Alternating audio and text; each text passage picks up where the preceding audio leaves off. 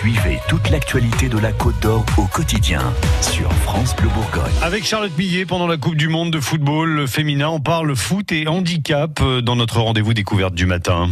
C'est la belle histoire de cette année 2019. Des jeunes en situation de handicap qui jouent pour la première fois au foot avec les joueuses du DFCO. Noémie Carrage et Meryl Siri ont fait appel au comité départemental du sport adapté en Côte d'Or pour organiser cette journée de rencontre au stade des Pousseaux à Dijon. Parce que le sport, et surtout le football, et surtout pendant la Coupe du Monde féminine, est universel mais pas encore assez dans le milieu du handicap. Voilà, à Beaune, même, Ouais, hein, ouais. simplement. Je voilà. te laisse faire avec lui comme ouais. ça. Alors, venez Salut, par là. Sardo, Tu peux t'amuser, hein, plaisir.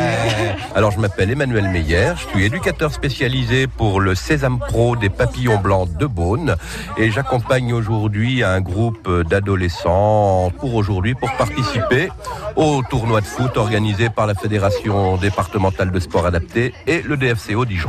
Le sport est un peu notre parent pauvre à nous euh, dans les établissements puisque bon l'objectif est d'orienter des jeunes à 20 ans et la vraie question c'est plutôt de voir euh, est-ce qu'ils sont capables de rejoindre un établissement de travail par la suite. Donc c'est vrai que le sport commence à entrer un petit peu dans nos préoccupations mais par la petite porte. hein. C'est voilà. hein. Et la petite porte, la voici. Une journée au DFCO avec les jeunes de 13 à 18 ans en situation de handicap. On pourrait effacer si ça va pas Déborah est éducatrice spécialisée au pôle enfance à l'association Les Papillons Blancs de Beaune. On a demandé euh, aux jeunes qui souhaitaient participer à cette journée en leur expliquant bien que le but n'était pas euh, la performance. Certains n'ont jamais tapé dans un ballon.